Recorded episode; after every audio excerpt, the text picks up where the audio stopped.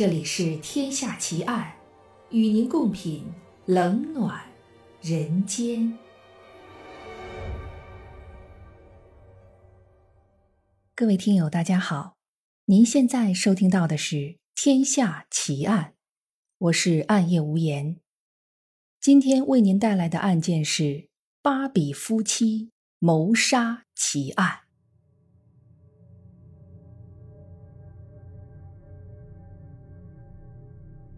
诞生于美国的芭比娃娃可以说是二十世纪最有名和最畅销的玩具。它满足了几乎全世界所有少女的梦想：美丽的容颜、黄金比例的身材、一头瀑布一样的金发，以及永远穿不完、换不尽的漂亮衣服。不仅如此，芭比还有一个和她一样一头金发、英俊帅气的男朋友肯。芭比娃娃和肯娃娃成了美国小女孩心目中最登对的金童玉女，他们已经不仅仅是一对玩具，更成了一个经久不衰的文化符号。在美国北边的加拿大，有这么一对现实中的金童玉女，男的名叫保罗·贝纳多，女的名叫霍莫尔卡。他们像芭比和肯一样，都有着一头金发。也像芭比和肯一样，有着吸引人的精致面孔和高大匀称的身材。在人们没有真正了解他们之前，很多认识他们的人喜欢称呼他们为“芭比夫妻”。但从1993年之后，这对夫妻有了一个新的称呼——“魔鬼夫妇”。这样一对养眼的高颜值夫妻。是怎么变成一对魔鬼的呢？也许一切都要从丈夫保罗·贝纳多的童年开始讲起。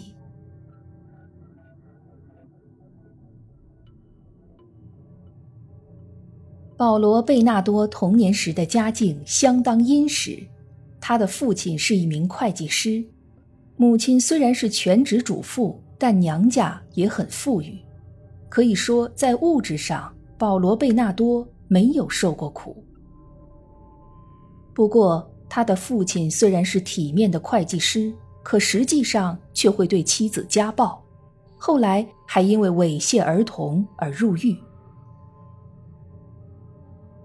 表面上看起来，保罗·贝纳多并没有被父亲所影响。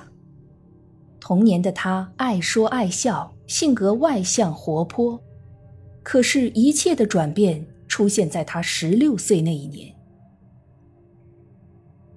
那是一次青春期的男孩和唠叨母亲的普通争吵。然而，保罗·贝纳多却从说漏了嘴的母亲嘴里得知，原来自己并不是父亲的亲生儿子，而是一个私生子。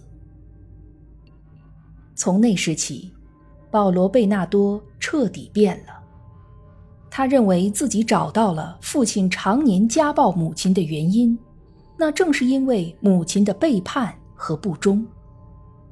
于是他完全失去了对母亲的尊重，会经常用极其恶毒和下流的语言辱骂自己的母亲。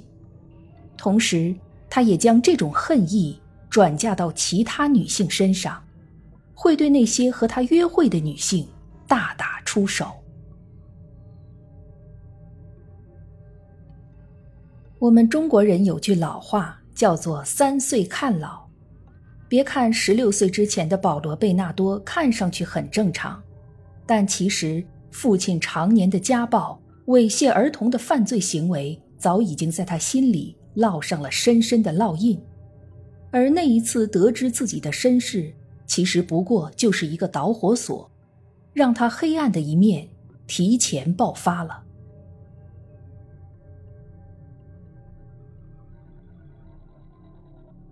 一九八零年代末期，居住在加拿大多伦多的民众开始饱受一个罪犯的困扰。这名罪犯专门袭击年轻女性，他会用刀胁迫他们上车，然后将他们带到一个地方施以虐待和强暴，等到折磨够了，才将他们放走。因为整个过程受害人一直被蒙着眼睛，所以没有人知道凶手的真实面目是什么样的。人们称呼他为多伦多淫魔。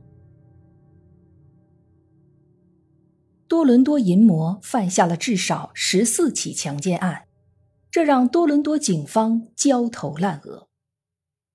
警方那时还不知道的是，这个让他们苦苦寻找的罪犯。其实是一个一表人才的大学毕业生，还找了一份会计师的体面工作，和他名义上的父亲从事着一样的职业。他就是保罗·贝纳多。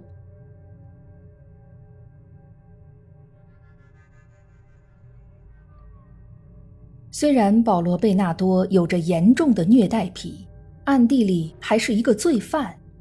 但这并不耽误年轻的女孩对他投怀送抱，毕竟这是一个看脸的世界，女孩们只看得到眼前的英俊少年。二十一岁那年，保罗·贝纳多认识了十七岁的霍莫尔卡。霍莫尔卡是一个极其典型的眼睛决定大脑的女孩，她对保罗·贝纳多一见钟情。继而便是痴迷到不可自拔的地步。他很快便将保罗·贝纳多带回了家见父母。霍莫尔卡的父母都对这个有着英俊外表和远大前途的男孩很满意，就连霍莫尔卡的两个亲妹妹也很喜欢这位未来的姐夫。不出意外的，两个人订婚了。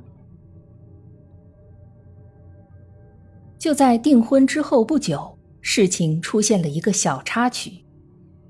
虽然每一次保罗·贝纳多犯案的时候都蒙着受害人的眼睛，但还是有一个女孩从缝隙中看到了保罗·贝纳多的长相。她将这一切都告诉了警察。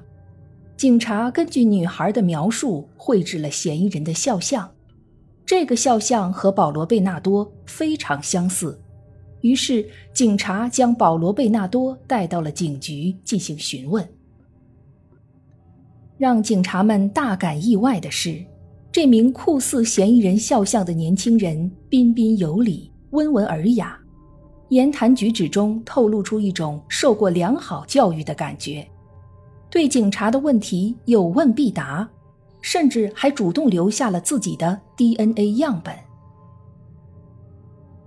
这让警察的怀疑开始动摇，而当他们看到保罗·贝纳多如花似玉的未婚妻霍莫尔卡的时候，警察们便彻底土崩瓦解。这样有礼貌、有教养的年轻人，还有一个这样模特一样的未婚妻，怎么可能是多伦多淫魔呢？那个举报他的人一定是贪图高额的悬赏金罢了。就这样，保罗·贝纳多的第一次警局之旅全身而退，毫发未损。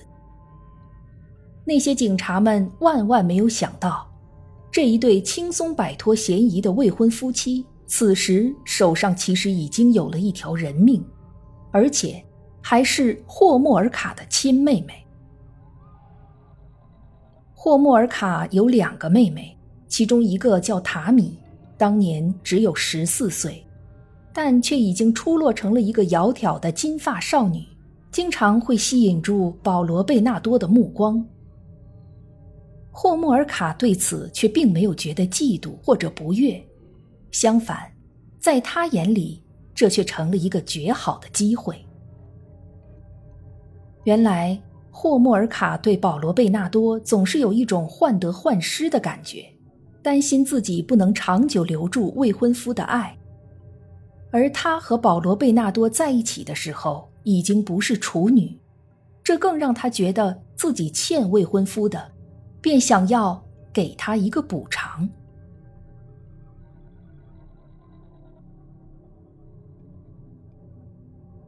一九九零年的圣诞节，霍莫尔卡给保罗·贝纳多送了一份圣诞礼物。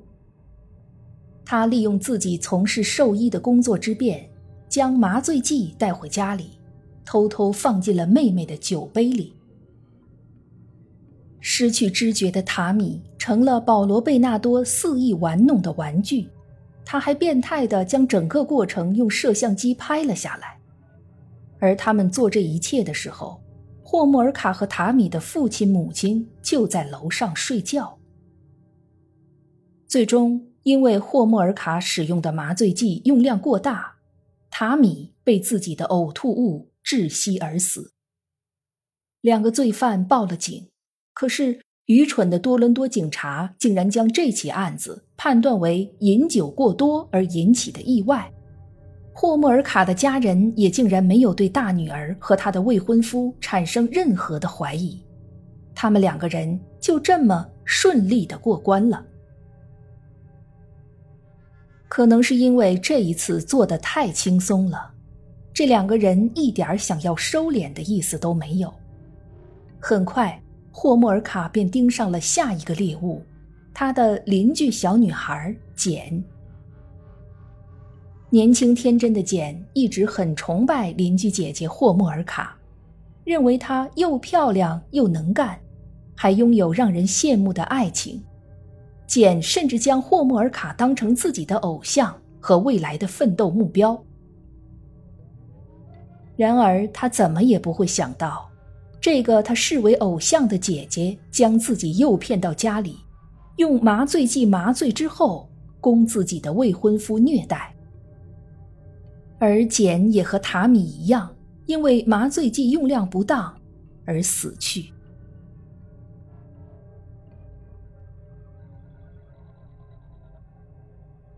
一九九一年的夏天，二十一岁的霍莫尔卡和二十六岁的保罗贝纳多走上了红毯。举行了一场梦幻般的婚礼。这场婚礼轰动了整个小镇，成为很多人茶余饭后的话题。人们都觉得这真是佳偶天成，一对令人艳羡的神仙眷侣。而披着白纱的霍莫尔卡心里却在想另外一件事儿：都怪自己那个不识好歹的妹妹塔米死在了去年的圣诞节上。不然，他的婚礼早在春天就该举行了。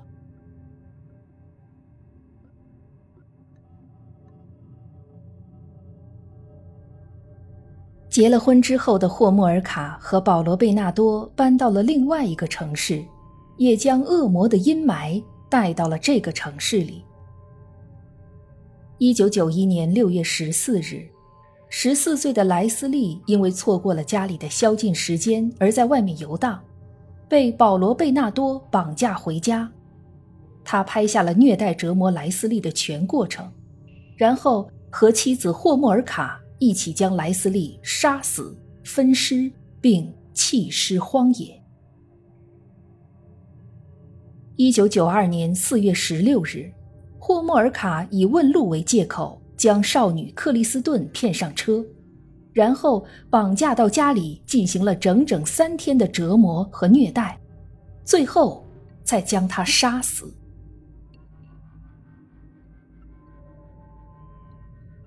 听到这里，可能有听友会问：保罗·贝纳多的犯罪根源在于他童年和少年时期的遭遇，那么霍莫尔卡这么残忍而暴力，是不是他也有一个不幸福的原生家庭呢？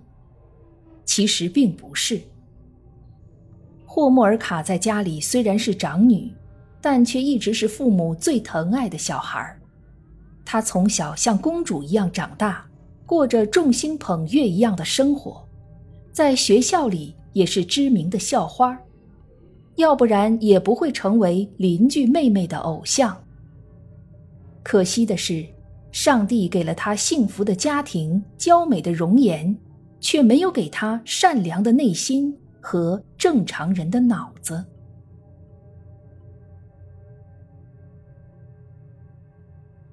无论是婚前还是婚后，其实保罗·贝纳多从没有停止对霍莫尔卡的家庭暴力，只不过霍莫尔卡好像被保罗·贝纳多下了迷情咒一样，始终不肯离开他。但是时间长了。霍莫尔卡身上的伤痕和他萎靡不振的精神就被家里人察觉到了。为了更好的照顾他，父母将霍莫尔卡接到了他的另外一个妹妹家，而他的这个妹夫则恰好是一个警察。这位警察凭借自己的经验和直觉，认为这不是一桩小事儿，便带着霍莫尔卡走进了警察局。霍莫尔卡在警察局哭诉，说自己的丈夫对她长期家暴。这个城市的警察可不像多伦多警察那么好糊弄。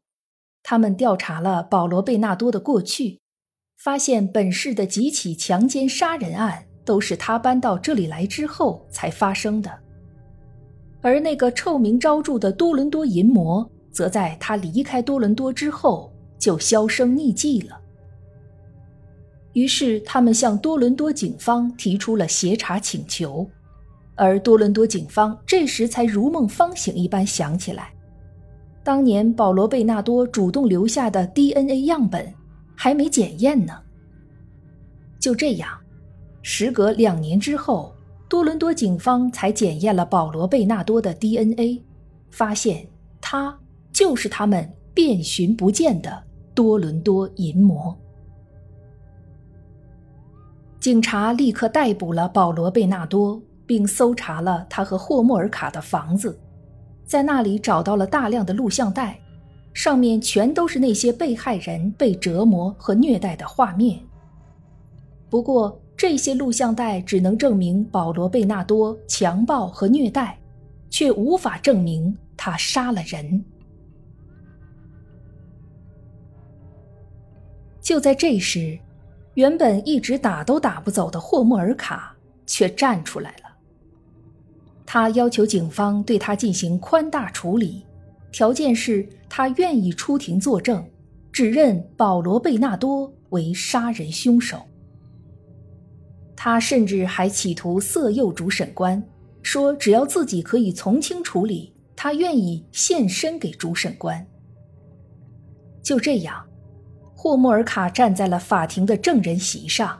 声泪俱下的将所有的罪行全部推卸给了保罗·贝纳多，而他自己则成了可怜的受害者，一直受到保罗·贝纳多的胁迫和暴力虐待，所有的行为都是被逼无奈的。保罗·贝纳多万万没有想到，那个声称会爱他一生一世的女人，在这个性命攸关的时刻。竟然来了这么一招！果然，这世界上的女人都和她的母亲一样无情无义。他一口咬定自己只犯下了十五起强奸罪，而另外六起杀人罪都是他和妻子霍莫尔卡一起干的，而且霍莫尔卡还是主谋。保罗·贝纳多的辩护律师指出。保罗·贝纳多的确是一个罪行累累的强奸犯，但他每次强奸的时候都会蒙住被害人的眼睛，那就是因为他不想他们认出他，而之后他都会放走被害人。但自从霍莫尔卡出现后，开始有被害人被杀死，这显然是霍莫尔卡主导的，而且。所有的录像带都显示，霍莫尔卡在其中的表现丝毫不像一个受害者，而是一个享受其中的加害者。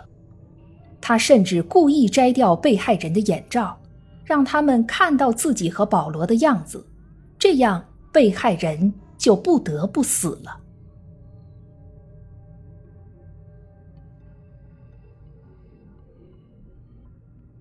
尽管加拿大的公众大部分都在呼吁要重判，但最终霍莫尔卡声情并茂的表现征服了陪审团，他只被判处了十二年有期徒刑。而保罗·贝纳多则被判处终身监禁，被关进了安大略省的金斯顿监狱。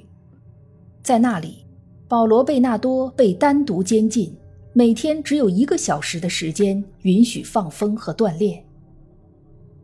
二零一八年，保罗·贝纳多第一次提出假释申请，但很快就被驳回。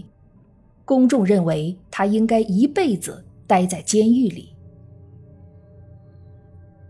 相比之下，霍莫尔卡则在2005年就提前出狱了。他剪去了一头闪亮的金发，染成了黑色，换了一个新名字，改头换面，开始了全新的生活，还嫁给了当年为他辩护的那个律师的弟弟，并生了三个孩子，甚至还在一间学校当起了义工。看起来，当年那个离开保罗·贝纳多就活不下去的霍莫尔卡，活得不要太好。他好像已经完全忘记了那些年自己干过的那些事儿。不过，民众的记性并不差，他很快就被学校孩子的家长认了出来，并向学校提出抗议，认为他根本不配当义工。有一些加拿大公众认为，既然霍莫尔卡已经洗心革面、重新做人，人们就应该给他机会，不应该那么苛刻。可是，“浪子回头金不换”这句话是有条件的，有些事儿是绝对不能做的，做了就永远也回不了头，永远不值得被原谅。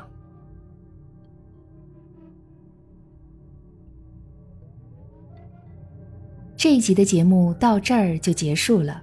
如果你喜欢我的节目，请关注我或订阅我的专辑，谢谢。我是暗夜无言，让我们下一集再见。